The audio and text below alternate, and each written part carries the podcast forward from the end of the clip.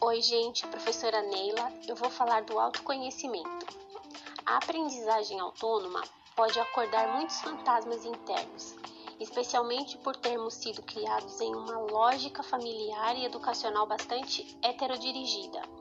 Quanto mais nos dedicamos ao processo de conhecer, nomear e dialogar com esses fantasmas, mais chance teremos de ser bem-sucedido no aprendizado.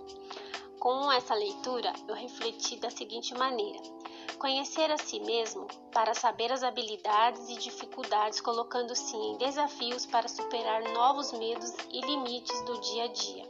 Como disse Sócrates, conhece-te a ti mesmo.